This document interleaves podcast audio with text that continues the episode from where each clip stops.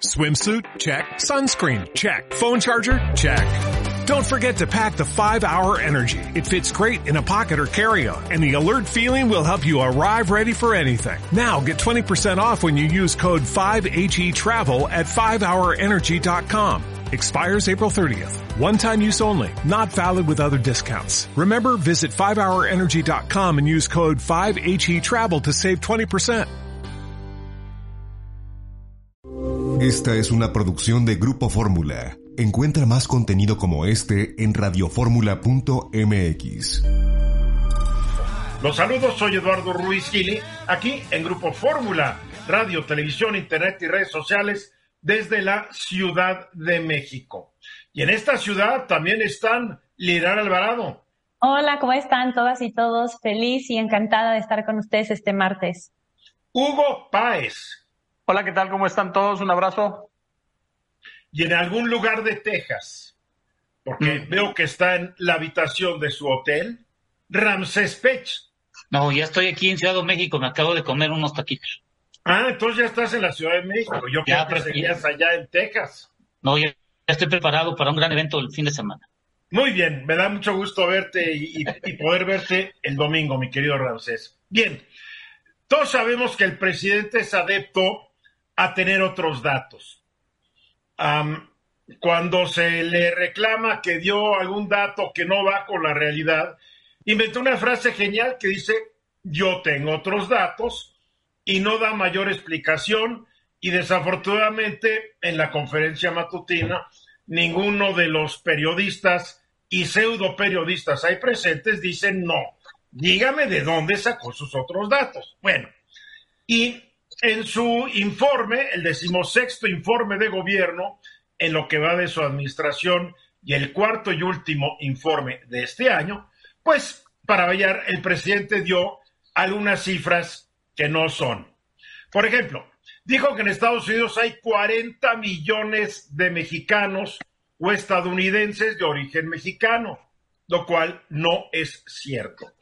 De acuerdo a proyecciones del censo de población de Estados Unidos realizado en 2020, hay 62 y medio millones de personas, y así lo definen, de cultura u origen cubano, mexicano, puertorriqueño, sudamericano, centroamericano, u otra cultura u origen español, independientemente de su raza, que es la definición que usa el gobierno de ese país para clasificar a alguien como latino o hispano. De esta cantidad son 37 millones los nacidos en México o descendientes de mexicanos. O sea, que la cifra real es 7% menor que la que dijo Andrés Manuel López Obrador. Va otra. Y cito al presidente. Esto es lo que dijo. Ya está creciendo de nuevo la economía. Este año aumentará el 3,5% y ese mismo porcentaje, estimo cuando menos, para 2003 y 2024. Hasta aquí lo dejo. Sobre esto él tiene otros datos que nadie más en el mundo posee. Si bien es cierto que los diversos por pronósticos sobre el crecimiento del Producto Interno Bruto para este año se han vuelto más optimistas, nadie ha afirmado que aumentará 3,5% este año y mucho menos que crecerá en la misma proporción en los dos años siguientes. Por ejemplo, los especialistas en economía del sector privado encuestados en octubre pasado por el Banco de México elevaron su pronóstico para este año del 2.01 al 2.12%, pero disminuyeron su estimado para 2023 del 1.15% al 0.97%. El Fondo Monetario Internacional considera que el Producto Interno Bruto crecerá 2% este año y 1.2 en 2023. El Banco Mundial, que es más optimista que el fondo, pronostica un crecimiento de 2.1% tanto para 2022 como para 2023. La Organización para la Cooperación y el Desarrollo Económicos, la OCDE, calcula que crecerá este año 2.5% y 1.6 el año entrante. Para los analistas de BBVA Research, el crecimiento en este año será de 2%, pero solo 0.6 el año entrante. ¿Se acuerdan que hace algunos meses el presidente dijo que la economía crecería 5% en el año y 5% el siguiente y el siguiente? Bueno, no se le hizo. Como creo que no se le va a hacer que este año y el siguiente, el siguiente, crezca 3,5%. Obviamente, él tiene otros datos. En otra parte del informe, el presidente, aseguró que no hemos contratado deuda nueva o adicional. Al decirlo, contradijo a su propio secretario de Hacienda, Rogelio Ramírez de la O, quien al comparecer ante la Cámara de Diputados el 27 de septiembre pasado, dijo que, en términos reales, el incremento de la deuda pública al cuarto año de la administración habrá aumentado 7% desde diciembre de 2018. Entonces te preguntas, ¿a quién creerle? ¿Al presidente y sus otros datos o al secretario de Hacienda y sus datos, que son los oficiales? Después el presidente dijo que estamos llevando a cabo el programa de reforestación más importante del mundo. No hay nada igual ni en Estados Unidos, ni en Canadá, ni en China, ni en Rusia. De acuerdo con la información oficial del gobierno, hasta el 5 de julio se habían sembrado 720 mil, perdón, un mi, va de nuevo, un billón setecientos veinte millones quinientos veintisiete mil ochocientos cuarenta plantas. O sea, un diablal de plantas. Lo, la, la, cantidad es impresionante, pero lo que no nos dijo el presidente es qué porcentaje de lo sembrado se ha muerto por falta de riesgo, de riego o cuidados. En julio de 2021, la Secretaría de Bienestar informó que el 11% de lo sembrado se echa a perder, se muere, se seca. Los especialistas en la materia dicen que ese porcentaje es más alto. El presidente nos dio muchas cifras reales el domingo y algunas muy positivas, hay que decirlo. Lástima que quienes le escriben sus discursos no se molestan en corroborar la exactitud y precisión de todo lo que nos dice el presidente. Hugo Páez. Oye, Eduardo, y es evidente que eh, son mentiras a conciencia. Es un manejo de la narrativa de la posverdad eh, tomando en cuenta de que el Yo no sé si son mentiras o no, yo solamente sé que no son datos precisos y reales. Bueno, datos precisos y reales que cualquier otro mexicano tendría mucho menos acceso a una precisión, menos el presidente. Yo creo que el presidente tiene acceso a datos muy, muy, muy puntuales sobre Pero el presidente no escribe sus discursos, tiene un equipo que se los escribe y que obviamente no lo hacen bien. Y yo, que... yo no, yo no creo eso exactamente, Eduardo. Y te voy a decir por qué. ¿Qué yo sí lo creo. Un presidente visto... no tiene tiempo de estar escribiendo y a ver, voy a googlear cuánto. No, no, señores, para eso tienes un equipo de trabajo. Por supuesto, pero yo no, no creo que su equipo de trabajo le dé datos imprecisos. Y esto lo, sabe, esto lo vemos en las conferencias mañaneras con un manejo de la posverdad, donde todo para él es lo mejor del mundo, lo máximo, el combate a la pobreza y demás. Y es evidente que ahí no tiene ninguna retroalimentación y no hay nadie que lo enfrente en ese sentido. ¿Por qué? Pues porque maneja este tipo de cosas.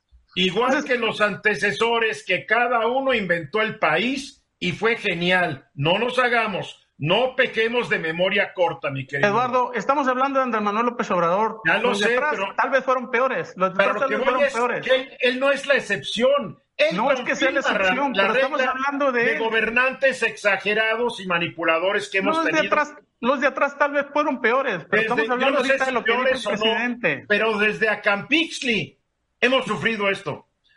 Liliana, Mira, Eduardo, yo eh, trabajé en gobierno durante mucho tiempo, eh, del 2000 al 2007, y yo sí recuerdo, te lo puedo decir, que era como un, un terror, un horror el que tú te equivocaras en una décima al pasar datos en las presentaciones para los subsecretarios, los secretarios, deja tú el presidente, ¿no? Sí había un control y un terror de que te pudieras equivocar, de que saliera un dato mala prensa, o sea, sí creo que en esta administración, hay que decirlo, ¿Quién el control de calidad de los datos ¿quién le supervisaba? a ver, ¿quién le supervisaba a usted los datos en esa época? ¿El secretario tú- de Hacienda? ¿El secretario particular? Tenía que haber a alguien.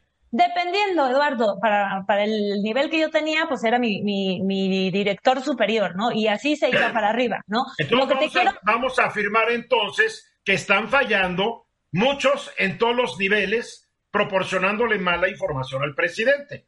Y lo que te quiero decir es que sí era una gran tragedia que un dato se fuera mal y eso era algo que estaba entendido dentro de todo el personal de la Secretaría y era una vergüenza y un gran drama y sí creo que esto no sucede y sí hay que eh, hacer claro que bueno, sí hay una diferencia el control de datos y la calidad de los datos, eh, pues no hay, ¿no? Básicamente, no, no, no pasa nada si se ya lo dijiste, ya lo dijiste, tenemos que ir a un corte, no repitan, por favor.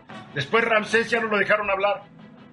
No, pero rápido, la estadística la puedes manejar como creas conveniente, dependiendo cómo quieras los resultados a tu beneficio.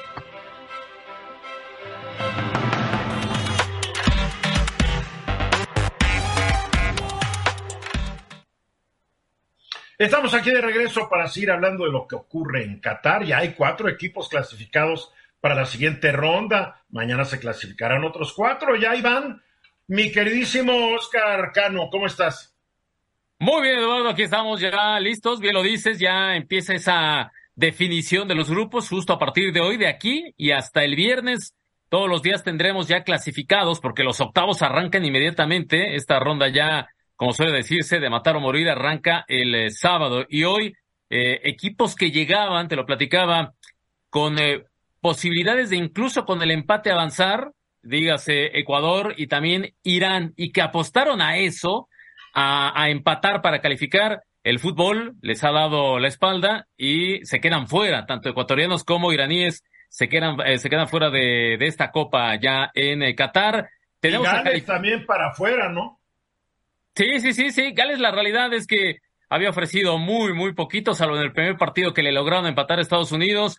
Luego vino la derrota contra Irán, que los dejó mentalmente y moralmente muy, muy afligidos. Y hoy, en el duelo británico que se esperaba desde que se conformó este grupo, Inglaterra, con mucha, mucha tranquilidad, les derrota 3 por 0, los deja fuera a los galeses. Inglaterra confirma su ubicación como primero del sector. Y Estados Unidos, Estados Unidos que es el que necesitaba ganarle a Irán para obtener su boleto, consigue, consigue la victoria desde el primer tiempo. Eh, poco antes de que finalizara el lapso inicial, consiguen la anotación Irán estaba bien tirado atrás, muy defensivo. Estados Unidos estaba insistiendo por eh, bandas, por el centro, servicios largos, combinaciones, hasta que su mejor jugador, Christian Pulisic, que juega ya en el Chelsea de Inglaterra, consigue la anotación. Eso sí se llevó un golpazo después de la anotación, tanto es así que tuvo que dejar el juego poco después.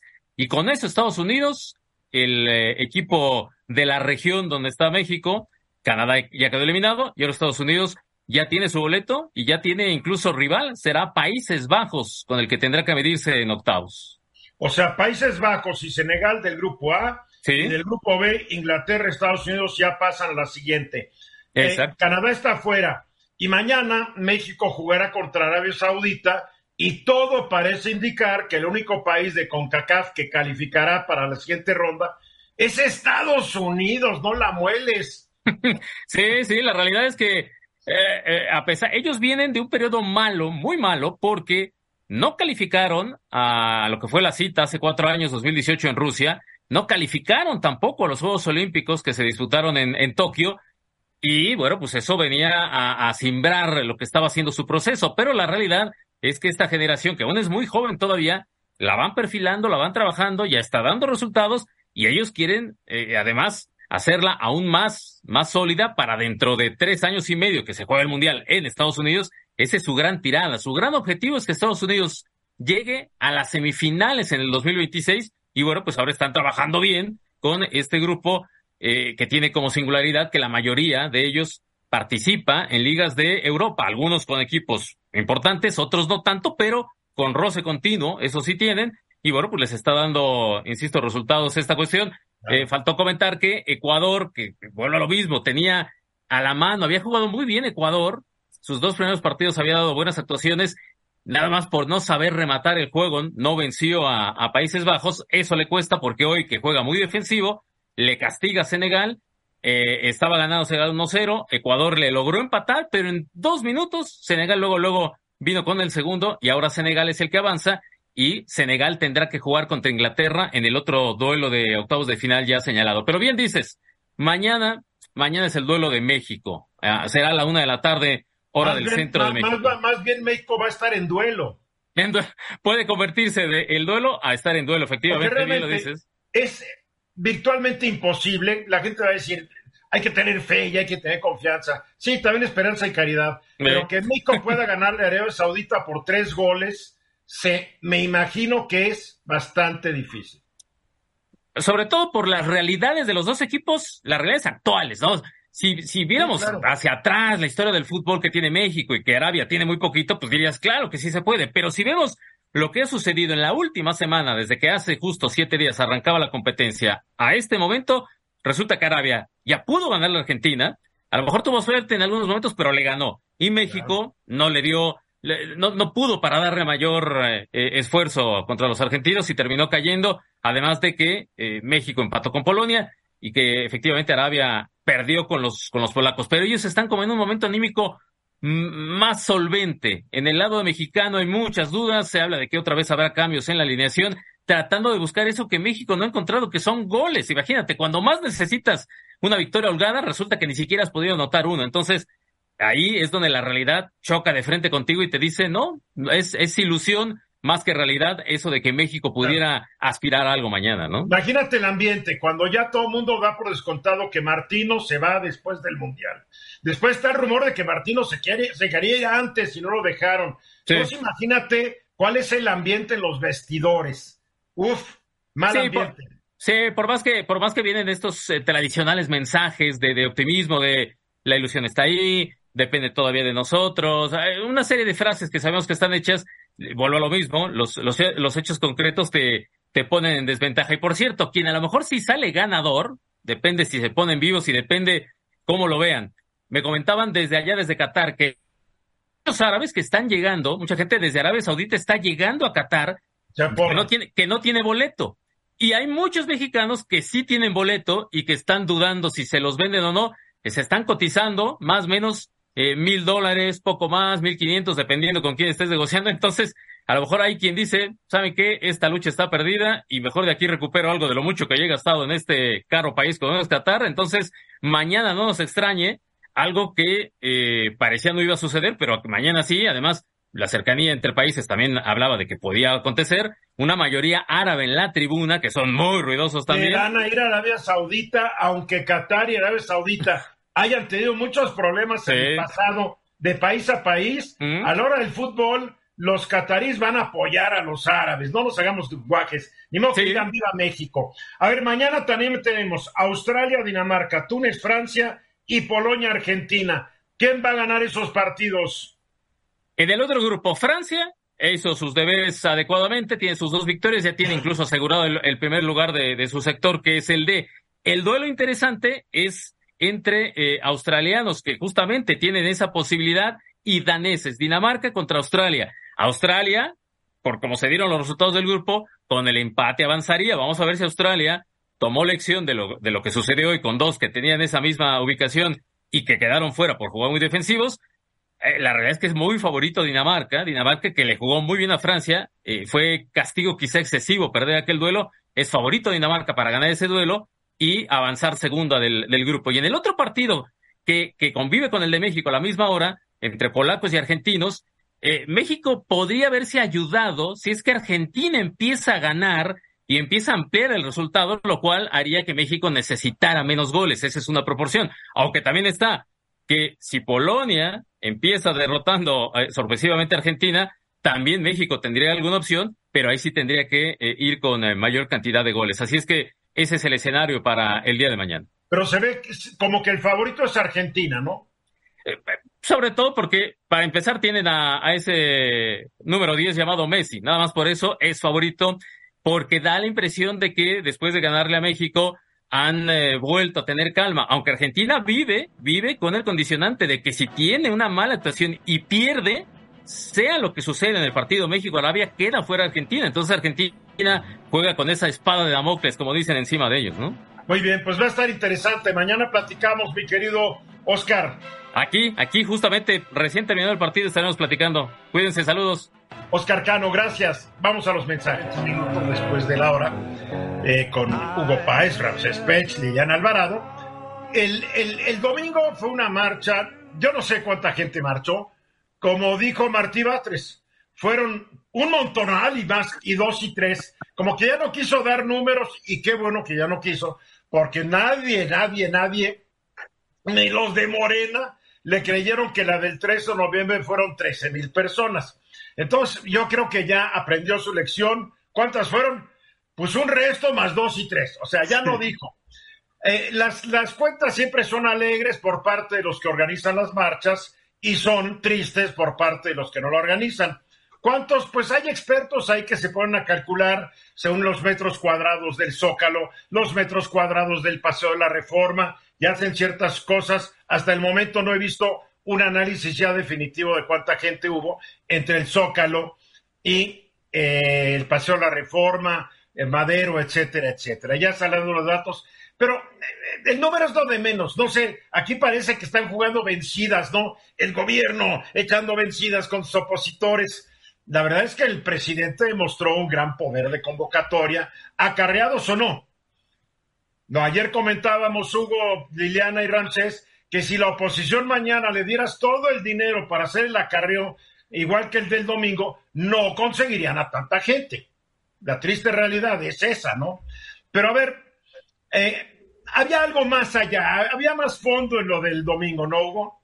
Pues mira, eh, el hecho de que haya cambiado el calendario, por ejemplo, el presidente de esta especie de mensaje del día primero, cambiarlo para el día 27, eh, porque es domingo, obviamente, que, porque ahí se puede estructurar una buena manifestación con toda la estructura de gobiernos, 20 estados y demás. Esto ya es una reacción, obviamente, a la, a la marcha del día 13, pero yo creo que en realidad el presidente tenía la esperanza de ejercer una presión muy fuerte sobre eh, la reforma electoral que ya la daba prácticamente por muerta. Sin embargo, también eh, aquí en tu programa, Eduardo, comentamos cómo el presidente hablaba de leyes secundarias que podía modificar y que en realidad estos temas de los que hablaba no podrían ser porque eran constitucionales. Hoy el presidente realmente estuvo muy, muy molesto en la conferencia mañanera y lo dijo con mucha claridad, pero yo creo que esta, esta muestra de músculo que fue el domingo, no le alcanzó, no le alcanzó simple y sencillamente para eh, presionar a la oposición. Y por eso vimos hoy en el transcurso de la mañana un rompimiento de la votación o de, la, este, de la mecánica parlamentaria para ya ir a la votación y posponerlo una semana. ¿Por qué hacen esto? Y esto todo el mundo lo sabe, porque simple y sencillamente no lograron convencer este, a los votos opositores para llegar a las dos terceras partes. Además compran tiempo, porque si, si, lo, si lo pusieran a votación y no, y no pasara, tendrían que esperarse hasta el próximo periodo de sesiones. Así es. así es. Así es, así es. Ahora, a mí lo que me, me, parece también verdaderamente extraño es cómo en esta situación el Partido Verde Ecologista, no extraño porque no los cree capaces de, de, un proceder mercenario como lo están haciendo, ¿no? Como Ay, que no? Como Carlos Puente está ya negociando otro tipo de reformas a la ley, por ejemplo, este, eh, vaya, a la ley fiscal eh, y, otro tipo de, secundarias también para torcerle el brazo al presidente. Ellos traen alrededor de 42 votos, los del Partido Verde, pero a mí lo que se me hace verdaderamente, eh, bueno, sorprendente es que quieran meter esta, esta reforma para que los patrones, las empresas, se vean obligadas a pagar los créditos que pidan sus empleados. Entonces, esta es parte de la negociación para ir con ellos a la reforma electoral. A ver, pero el presidente, el presidente López Obrador ya dijo que él no va jamás a apoyar lo, y estoy de acuerdo con él. Claro. ¿Qué le pasa a Puente y al Partido Verde? Casi podrías decir que están en la nómina del sector financiero mexicano. Por de supuesto. que una ley, una ley, si tú le debes dinero a un banco, lo que ellos quieren es que tu patrón, tu empleador, te descuente el dinero para que le paguen al banco. Oye, perdóname, el acuerdo que tú haces con un banco es una transacción entre particulares. ¿Por qué diablos Puente y el Partido Verde quiere que la transacción entre un particular que eres tú y un banco, que es una empresa particular, tu empresa, tu empleador, se meta a cobrarte el dinero? ¿Qué pasa? No, no, no, no, no. Es terriblemente abusivo eso, Eduardo. Convierte a las empresas en cobradores. cinismo. Están, están supuestamente están asociados con un partido de izquierda que es Morena y traen una iniciativa que es del conservadurismo neoliberal más asqueroso. Eduardo, que nadie se ha atrevido en ningún momento ni siquiera acercarse a una aprobación de este tipo, ¿eh? Ninguno, ni ningún gobierno anterior. Entonces, la verdad, esto me parece totalmente disparatado sobre, sobre todo estando en una trinchera como la de Morena, estando en un momento donde de, este tipo de fortalezas. Pero bueno, Eduardo, yo creo que aquí al final del día, y hoy el presidente la verdad es que sí se molestó demasiado y habló muy claro, no vamos a poder ¿qué? reducir las plurinominales como ya sabíamos, pero ya lo dijo él, no vamos a poder quitarle el dinero a los partidos, no vamos a poder nombrar a los consejeros electorales, o sea, digamos, a nivel votación, eh, consulta popular.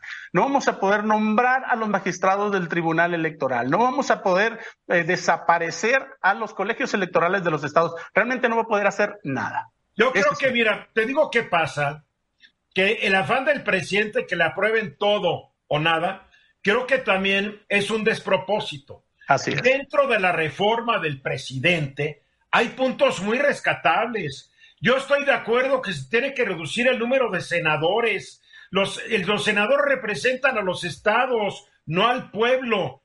Y como estábamos antes de dos senadores por estado, estaba bien. No sé, porque un día se les ocurrió hacer un, senado plurinominal, que es un absurdo. Estoy de acuerdo que tal vez se reduzca el número de diputados de, de, plurinominales. Pues, yo hasta podría abrigar la idea de todos los diputados que sea por medio de listas. Todo eso está bien hasta reducirle dinero a los partidos y reducirle dinero tal vez al INE, pero lo que no se puede es que los consejeros del INE sean electos por votación popular, que los magistrados del tribunal también sean por votación popular. No, señor, hay ciertas cosas que no van y algunas que sí van, pero el presidente quiere todo o nada, pues no se trata de la fiesta de cumpleaños del niño, que le das todo el pastel o no come, ¿verdad? No, yo creo que ahí, Eduardo, este, todos en la lógica parlamentaria, porque ese es el uso, ¿no? Pides demasiado para obtener lo que quieres. Y, todo el mundo pensaba que esa era la estrategia del presidente. Pero bueno, bueno, ok, 200 este, plurinominales de la Cámara de Diputados para que queden 100, vamos a suponer. ¿No? Igual en senadores, pero no. Entonces, ¿es todo o nada? Pues no. En senadores yo regresaría a tener 64 senadores. 128 senadores es un es ridículo. A ver, Ramsés.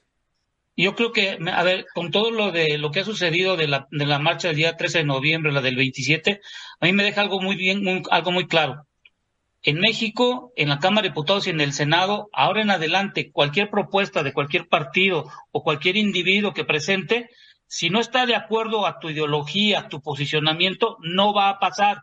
¿Cuál es el problema de este, Eduardo? Que para poder para tener un plan de país de largo plazo uniforme entre los partidos, esto va a costar mucho tiempo, mucho trabajo que podamos unificar y vamos a seguir, ya sea la siguiente administración y las que siguen, teniendo una Cámara de Diputados y un Senado que no se ponen de acuerdo. Yo no estoy de acuerdo contigo, Ramsés, porque pues, han hecho cambios constitucionales después de la elección del 21. Ha habido cambios constitucionales donde se ponen de acuerdo todas las fuerzas políticas no, pero en los últimos últimos años yo no se han puesto de acuerdo. Te lo digo yo porque. No, tú estás hablando por la reforma energética y ahora la reforma. No, no, no. Yo hablo en general. No hay una, no hay. Por ejemplo, ahorita en la en la parte de la aprobación del presupuesto que acaban de ya salir en el diario oficial, no le movieron ni una coma ni nada. Para eso, pero perdóname, no confundas. Aquí estamos hablando de reformas constitucionales. Tú estás hablando de una red estás hablando de una ley que se aprueba por mayoría simple. Nada, que, ver, no nada que ver. No, no sí tiene que ver, Eduardo. No, no sí tiene que, ver. No, porque sí ha habido acuerdos cuando hay, si no, no habría reformas constitucionales que hemos visto en esta administración, por favor, Ramsés. Liliana. No. Eh, a mí me gustaría preguntarle a Hugo que, eh, dado este escenario, ¿qué tan factible o qué tan viable ve entonces este plan B del presidente donde no se requiere un cambio constitucional? ¿Qué tan factible lo ves tú, Liliana? Bueno, no, creo que Hugo entiende el juego político mucho mejor que yo, ¿no? No, pero, eso se lo pregunto a él. No, pero ¿qué, tan factible, lo ves tú? Pues más fácil que el cambio constitucional, definitivamente, pero no sé las fuerzas políticas cómo es que no es factible, ya nos lo dijo Hugo, no es factible. Es que no, estamos hablando del plan B, ¿no? es que el plan B, el plan B que dijo, el plan B que dijo el presidente, no, no, no era así. Vaya, el plan, lo único que puede modificar son nimiedades, o sea, es prácticamente. Bueno, no importa que sean nimiedades, es el plan B. No, y el plan B está muerto. El plan B era a través de cambios a las leyes lograr lo que quería lograr, pero no puede porque serían cambios que irían en contra de la Constitución. Así el plan B, el plan B nunca existió. Sí, el que decía él. El que decía ah, nunca existió. Así es. Así es la democracia y así es la política. Pues que no todos los países se ponen de acuerdo como tú quisieras, Ramses. Hace unos días vi un documental muy interesante de cómo se inventó el smartphone, el iPhone de Apple, que fue realmente el primer smartphone de la historia. Y es muy curioso porque al principio Steve Jobs no creía en la tecnología. Al principio los ingenieros de Apple decían, es imposible hacer un teléfono que no tenga un teclado. No sé si recuerdan ustedes el BlackBerry y otros teléfonos, tenían un teclado tipo maquinita de escribir, uno escribía. Entonces, entonces alguien dice, vamos a hacerlo sin teclado, con una pantalla táctil, como son estos. Pero la tecnología de las pantallas táctiles era muy primitiva todavía. Ya existía, pero era muy primitiva. Entonces, muy interesante ver una de las estrategias que siguió eh, Steve Jobs fue un equipo que iba a trabajar una tecnología y otro equipo que iba a trabajar otra tecnología y los, y los puso a trabajar unos contra otros y, y, todos creían que si mi equipo no gana me van a correr, porque era duro Steve Jobs. Bueno, ganó el equipo que creó el iPhone, el primer iPhone. Y el día que presentó Steve Jobs el iPhone, no estaba funcionando del todo bien porque en la presentación decía, bueno, y vamos a hacer esto, y bueno, creo que no hice las cosas bien, estaba fallando el teléfono tanto que lo presentó en tal mes y pasaron como cuatro, cinco, seis meses para que el producto se introdujera al mercado. Pero es indudable que el smartphone, los teléfonos inteligentes, sea de la marca que sea, sea Apple, sea Samsung, sea lo que sea, han revolucionado nuestras vidas. Nos nos, nos, nos separaron un poco de nuestras PCs y laptops, pero nos esclavizaron a lo que tenemos en la mano. Y se realizó un estudio muy interesante, Liliana, de, de, cómo, de cómo nos ha dado por reemplazar nuestros aparatos. Yo ya no sé ni cuántos iPhones, iPhones y, y, teléfonos de Samsung y de y cómo es la marca china que ahorita ya la están boicoteando en todo el mundo, que es muy buena marca. Highway. Highway. Huawei. Huawei. que maneja equipos buenísimos. Bueno, he tenido, tuve celulares LG que eran excelentes, hasta que LG decidió que no iba a poder seguir compitiendo y se retiró del mercado, pero tuvo muy buenos y muy avanzados y revolucionarios productos, pero no pudo con la competencia. Pero se ganan unas, se pierden otras. Pero, ¿por qué, ¿por qué cambiamos nuestros smartphones de acuerdo a un estudio que nos vas a platicar, Liliana? Así es, Eduardo. Bueno, solo para que eh, cada uno tenga en mente y tal vez al final del segmento me pueden decir tres preguntas. Uno, ¿cuánto es el monto promedio que ustedes le destinan a un teléfono? Eh, dos, ¿ustedes consideran hacer reparaciones eh, de, de, su teléfono antes de cambiarlo, hacerle como un servicio preventivo? Y tres, más o menos cada cuando eh, cambian su teléfono. Y ahorita podemos como comparar. Si quieres te, Vamos. una vez. A ver tú, Eduardo. Vamos a empezar con Ramsés Pech, porque acuérdate que él viene del sur del país y de repente tienen otras ideas. ¿eh? No, yo lo cambio cada, cada vez que se me vence mi contrato a plazo fijo por dos años y trato de cuidarlo y le pongo protector, porque cambiarle la pantalla, pues a medio canijo. Ese es como lo máxima eh, eh, servicio preventivo que le das, un buen case, digamos. Y, y, acumulo puntos y con los puntos pues ya no pago ni el nuevo celular me lo dan cero eh, sin costo. O sea, tú te vas a los teléfonos que ya incluye tu, tu plan. Exactamente, en ese. Por eso de repente uno te manda mensajes y no te llegan. Ah, ¿Y cuáles, cuáles eran las otras dos preguntas? Eh, tres preguntas. Eh, ¿Lo mandan a algún tipo de servicio de reparación? ¿Cada cuándo lo cambian? ¿Y cuánto es el costo promedio que ustedes invierten en su teléfono? Ok. Pues, Entonces, tú lo inviertes, lo cambias cada dos años y no le das mantenimiento. ¿Tú, Hugo? Mira, yo hace muchísimo que no compro un teléfono porque tengo todas las herencias de los teléfonos de mi hija. Mi hija tiene los teléfonos más nuevos y eso pasa en muchas familias, me he dado cuenta, ¿eh? Entonces mi hija tiene lo último en tecnología, se lo compra, no sé, a los tres, cuatro, cinco meses, me da el que tiene ella y yo nunca, la verdad es que yo siempre empecé primero, bueno, con lo que dices tú, la con BlackBerry y luego ya después con iPhones y duré mucho tiempo con iPhone y por primera vez tengo un Samsung Galaxy que la verdad es ya el sistema operativo Android, ya no es el iOS y, y, y vaya, para mi sorpresa me gustó mucho el, el Android, ¿no? Entonces, porque también es es una, es una tecnología mucho más abierta. El problema del iPhone, el problema de, de, de, Apple es que son demasiado proteccionistas y creo que ya están leyes en Europa que los están obligando a que puedas cambiar la pila, ese tipo de cosas, ¿no? Claro. ¿Y, y, y, y cada cuándo lo cambias? Pues mira, normalmente cada seis, siete meses me, me, da su último teléfono, su penúltimo que compró y, y luego o sea que tu hija cambia su teléfono cada seis meses. Sí, prácticamente. ¿Y tú, Liliana? Bueno, yo o, te contesto yo antes. A ver, contesta tú primero. Bueno, yo generalmente espero que termine mi contrato, pero los teléfonos que dan gratis, la verdad, la verdad, yo no soy como Ramsés, soy más, soy más fifi, ¿no? Entonces ahorita, por ejemplo, tengo un, un, S22 Ultra de Samsung, que es un architeléfono, tiene su, tiene su plumita aquí que para que escribas, etcétera. Hace tiempo yo me casé con Samsung porque, como dice Hugo, estaba harto de la esclavitud a la que me obligaba el, el iPhone. O tienes que tener casi todo tu ambiente que te rodea que sea de Apple y con el Samsung puedo, puedo usar cualquier ambiente.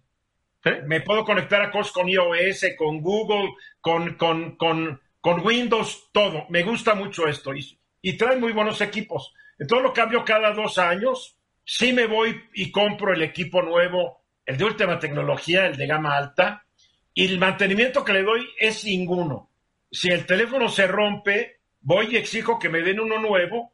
¿Por qué? Porque no te lo van a poder arreglar bien. No nos hagamos. Todo está tan miniaturizado que a mí una vez me dijo una persona, no sé si de Apple o de Samsung, la verdad es que cuando los arreglamos no quedan bien porque no entra, no hay manitas humanas que puedan entrar a arreglar estos teléfonos. Están hechos por, por máquinas y por robots. Así es. Claro. Bueno, pues mi caso es un, un, poco parecido al de Hugo. Yo trato de no invertirle, este, heredo teléfonos, este, cambio el plan cuando, cuando se vence y este, igual que Eduardo, en el sentido de que ya no quiero, quise ser esclava de, de, de Apple y, y, me cambié. Pero es muy, eh, muy chistoso darnos cuenta a través de, de este estudio que hace la Universidad Tecnológica de Dell, eh, encuesta a 617 personas de Europa Occidental y te das cuenta cómo, eh, a diferencia de otros bienes que las personas poseemos, como pueden ser, por ejemplo, los automóviles, no hay esta cultura y, y, evidentemente eso se explica por lo que acaba de decir Eduardo, ¿no? Las compañías hacen los teléfonos de una manera en la que tú no sea fácil que le des un mantenimiento como se lo podrías dar a un coche para no estar sustituyéndolos de una manera eh, tan rápida, ¿no? Lo que es cierto es que conforme a esta eh, encuesta, el 30% de las personas dijo que eh, cuando tenía un, un, celular que le parecía que estaba eh, medianamente defectuoso, sí hacía un intento eh, por, por repararlo. ¿Cuáles son las razones por las cuales las personas cambian su teléfono? Bueno, eh, la primera es cuando sienten que ya la pila no está durando, se vuelve como un problema, ¿no? El estar buscando cargadores, el quedarte sin pila, etcétera, etcétera. Y la segunda, eh, que es totalmente subjetiva, entre comillas, sentir que es hora de comprar eh, un nuevo teléfono, ¿no? Emocional. Este, emocional. Así es, totalmente, Eduardo. Este, la vida útil de los teléfonos suele estar alrededor de los tres años eh, y en México se reemplazan cada dos años. Importante decir que cada vez en México se reemplazan menos, la vida útil es mayor. Muy bien, muy bueno. Y este estudio lo podrán leer en ruizkillytimes.com. Estamos aquí de regreso. Al regresar a la madre patria, es decir, a México, Hugo Pech ya nos dijo, se fue a comer tacos, pero además le ha dado por comer puchero, porque hoy está haciendo la analogía de la economía con un puchero de pollo. A ver, ahora sí me perdí, me perdí. Estás cada día más surrealista, mi querido Ramsés. Explícanos qué tiene que ver un, un caldo, un puchero con la economía. Bueno, cuando vas a hacer un puchero y le pones con carne de res, tienes que llevar su verdurita. Ah, ¿no puede ser de pollo? No, de, de, carne de res. Ah, bueno, yo no sabía. De tuétano, es un puchero. Pero ahorita lo que estamos viendo es que todo el mundo está, no está preocupado por qué tipo de agua vas a hacer el puchero, el caldo, si es con agua de garrafón o agua hervida. Y eso lo hago la analogía con el crecimiento. En México estamos diciendo, estamos positivos en el crecimiento, pero la realidad con datos del INEGI, el crecimiento ha disminuido de 2.2 que iniciamos en el primer cuarto a 0.9% en el último dato que dio el INEGI. Pero estás dando el crecimiento trimestral, no el anualizado. Trimestral trimestral que estamos, que estamos viendo. ¿Qué tiene que ver todo esto? Datos que salieron la siguiente, la pasada, semana pasada, la inflación también bajó, pero la subyacente, donde están las, los alimentos y sobre todo los servicios, y donde está ligada la población económicamente activa, que es de puro servicio en la parte de la población económicamente, sigue aumentando los costos. ¿Qué significa? Que mi caldo de puchero, aunque yo lo quiero hacer, me está saliendo muy caro comprar la verdura, muy caro poner el gas todavía, el gas para, para hacer el cocimiento de este puchero. Y la realidad es que todo proviene porque el que tiene las verduras, el agricultor, para que lo lleve al mercado, a supermercado o al central de abastos, está teniendo un alto costo.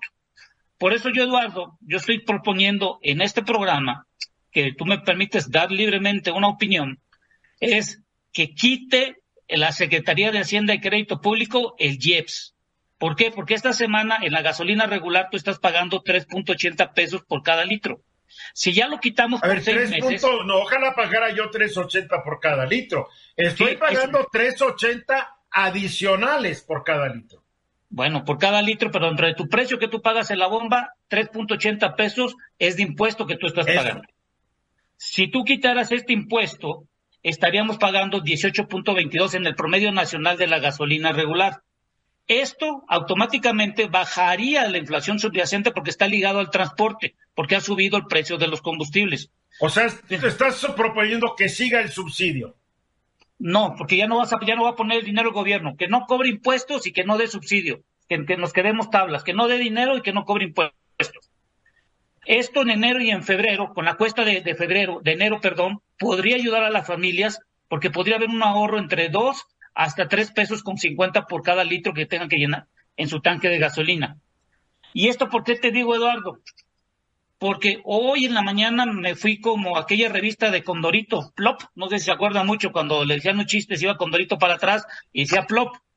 Pues resulta ser que, me, que empiezo a revisar y que de septiembre a octubre de 10 nuevas personas que, están, que fueron contratadas eh, de, de, de, septiembre a octubre, de 7 8 fueron contratadas hasta, un, hasta tres salarios mínimos, no más de eso. Otro dato que vi hoy, ahorita en la mañana en el, en, el INEGI, ya ves que la población es de 128 millones más o, o sea, Tú estás hablando de la, de la última encuesta de ocupación y empleo que se dio a conocer hoy. Hoy. Y aparte dieron otro, otra estadística de educación que me llamó mucho la atención. Hay 128 millones de mexicanos según datos del INEGI, de los cuales solo 60 millones tienen acceso a la educación, pero de esos 60 millones, solo 32.8 millones están matriculados. De esos 32.8 que están matriculados, el 90% es con educación pública y solo el 10% con la parte privada. ¿Cuál viene el problema? Que hay 8.3 de millones de mexicanos a nivel medio, superior y superior que no están matriculados y una de las, de las condiciones que dicen que no están matriculados es porque, una, o tienen que trabajar o porque no tienen los recursos para poder estar en el nivel medio superior. ¿Y esto qué me, qué me da, Eduardo? Que con lo que vamos a ver en el 2023, 2023 sobre la recesión que ya viene, con los datos que dio Estados Unidos hoy en la mañana, que esperan que la, una desaceleración en, el empleo, la, la, la, la renta de las casas que bajaron, eh, sus costos y todo lo que estamos viendo en la delegación en Estados Unidos y, y obligado al dato que tú estás siguiendo también de la balanza comercial, que hoy es de 27, casi 28 mil millones de dólares en México, creo que te, lo voy a decir así, aunque se oiga muy feo. Al mediano plazo le pido al Poder Ejecutivo y Legislativo que se concentren en la educación, porque vamos a ser una sociedad en el mediano plazo ignorante y sin conocimiento. Porque vamos, perdón, perdón, perdón, vamos a ser bueno, yo, bueno, tú te excluyo y todo. No, perdóname, ya lo somos. Ah, porque el desastre educativo empezó en el año de 1821, Ramsés, por favor.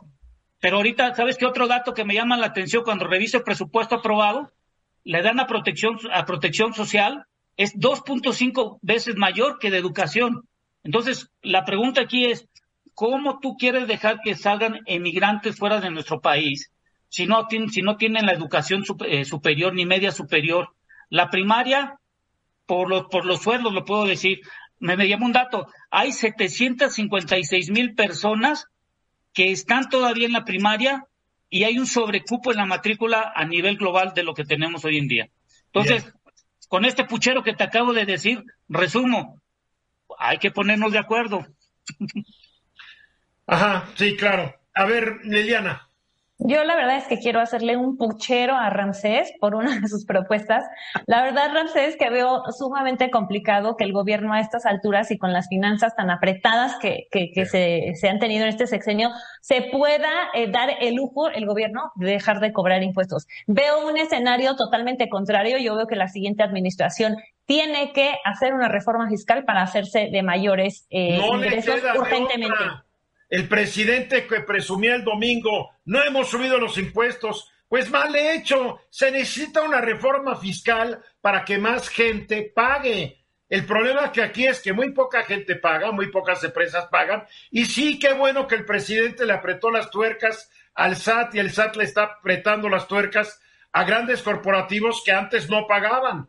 Qué bueno, está muy bien, pero el país es muy débil fiscalmente mi querido Ramsés, tú estás proponiendo que de, que de flaco pase a famélico.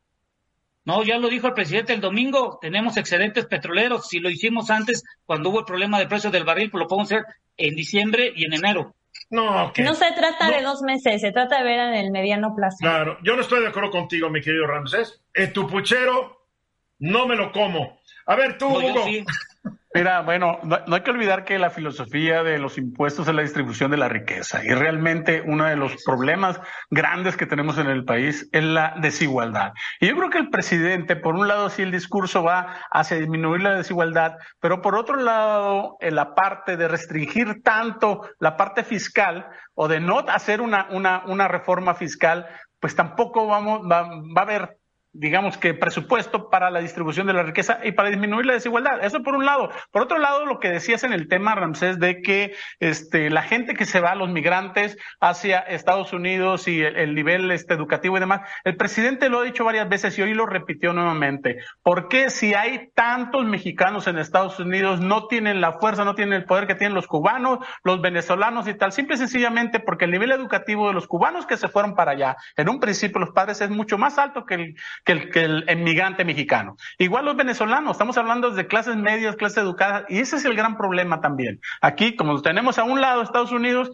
el, el, nivel educativo es bajísimo el que se va a Estados Unidos. A ver, y, y mira, la cosa fiscal, 67% de la gente ocupada en México gana hasta dos salarios mínimos. Otro 10% gana hasta tres salarios mínimos. Entonces estamos hablando que el 77% de la gente que trabaja en este país gana entre uno y tres salarios mínimos.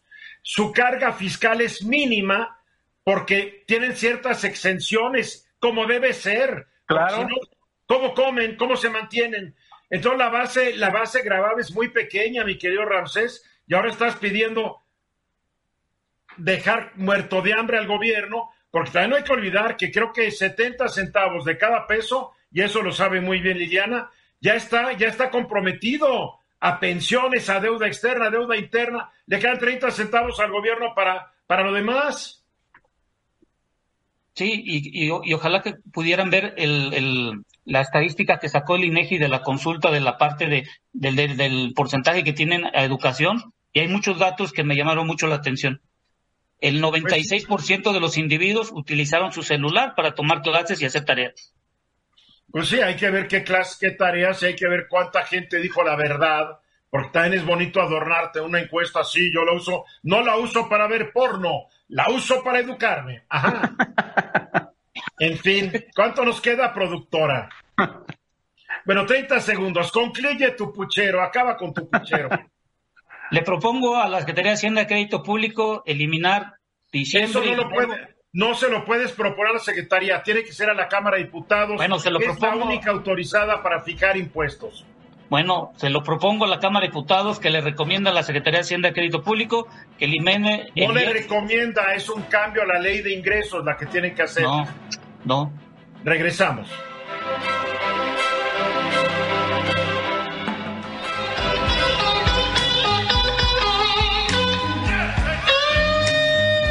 Surgiendo de última hora esta noticia y va muy en contra de lo que hemos platicado hoy sobre la telefonía celular.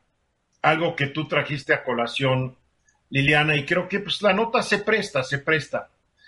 Daniel Ash, el, el, director general de América Móvil, planteó en un foro que se llama Mobile 360 Latin America la posibilidad de entregar a los mexicanos de escasos recursos líneas celulares de Internet y telefonía subsidiadas por el gobierno al igual que lo ha estado haciendo el gobierno de Estados Unidos desde hace varios años.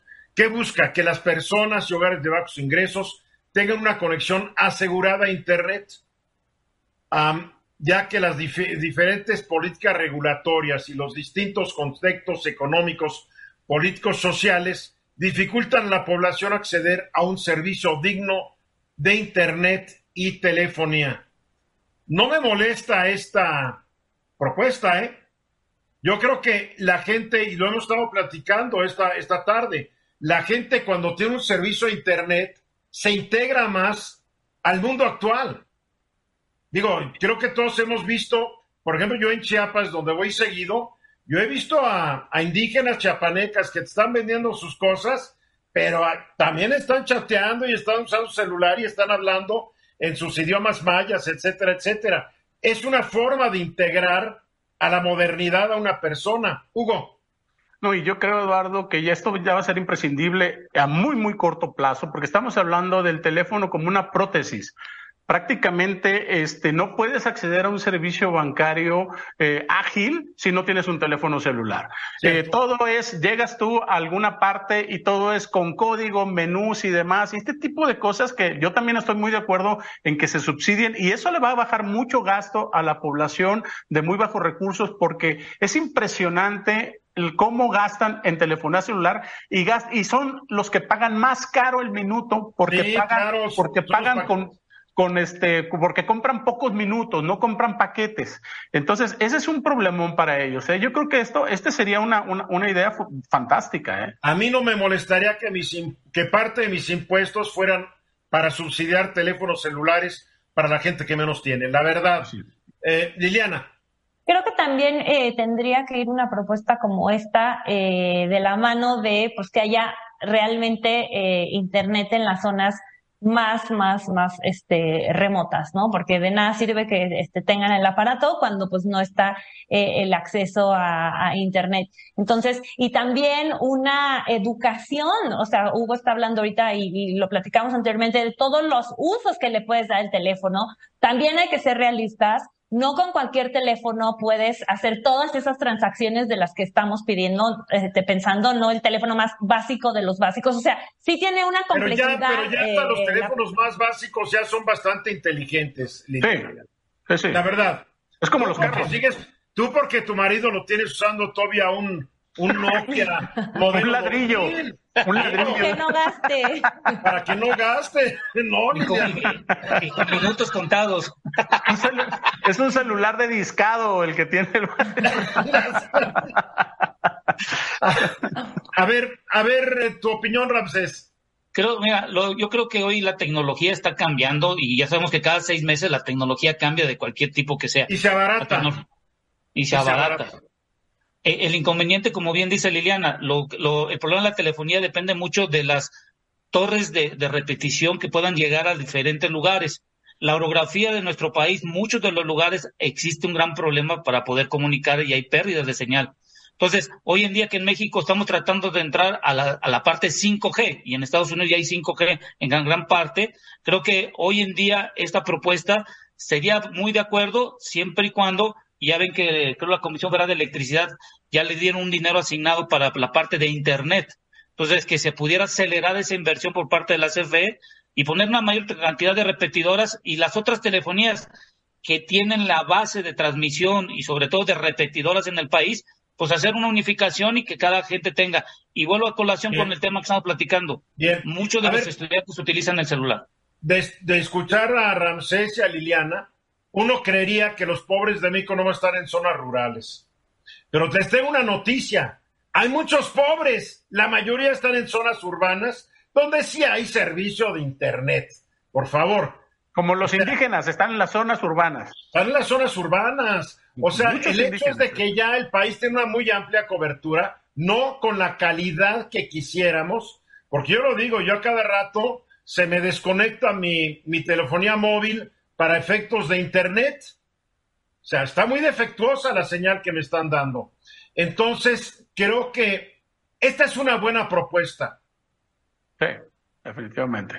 Y qué bueno que la, qué bueno que la presenta América Móvil, que, que pues les guste o no a muchos, es la empresa líder en telefonía móvil en este país. Entonces dice, Estados Unidos le da un subsidio de 9.25 dólares al mes a la gente para que use celular, le cobra hasta 34.25 dólares mensuales para que compren un teléfono de internet o paguen su cuenta de internet en sus casas. Y América Móvil, América Móvil es la empresa con más ingresos en México, ¿no, Eduardo? Es la número Yo creo que es Pemex la de más ingresos. No, no, bueno, empresa privada, hablo. Y la más quebrada. Empresa privada, ¿no? Ah, yo creo que México no debería ser, te cobro, tal vez un, cobro sumamente simbólico, porque no le puedes cobrar a gente que de repente no tiene para tres comidas diarias, no le puedes cobrar. Te voy a cobrar tu celular. Se tiene que buscar un método, yo no sé cuál es, pero me gusta la propuesta. Liliana. Sí, nada más decir que pasamos rápido de del Internet como, como un lujo y como un accesorio a una necesidad. Y creo que este tipo de propuestas atienden a eso, ¿no? A ya pensar al Internet como un bien básico, casi, casi, ¿no? Mira, de entrada, no, las tarjetas de, de débito van a desaparecer. Entonces, todo el mundo va a ser un teléfono, como en China. O sea, no, no va a haber tarjetas de débito. Como en Estonia. En todos los países del mundo, más adelantados desde el punto de vista de Internet, ya todo se hace a partir de un celular. Pagas, compras, haces todo a partir del celular. Te identificas ante un policía. Está mi identificación. Se tiene que hacer eso. Y México se está quedando a la saga y se tiene que apurar. Pero ya nos tenemos que ir, dice la productora. ¿Cuánto nos queda, productora?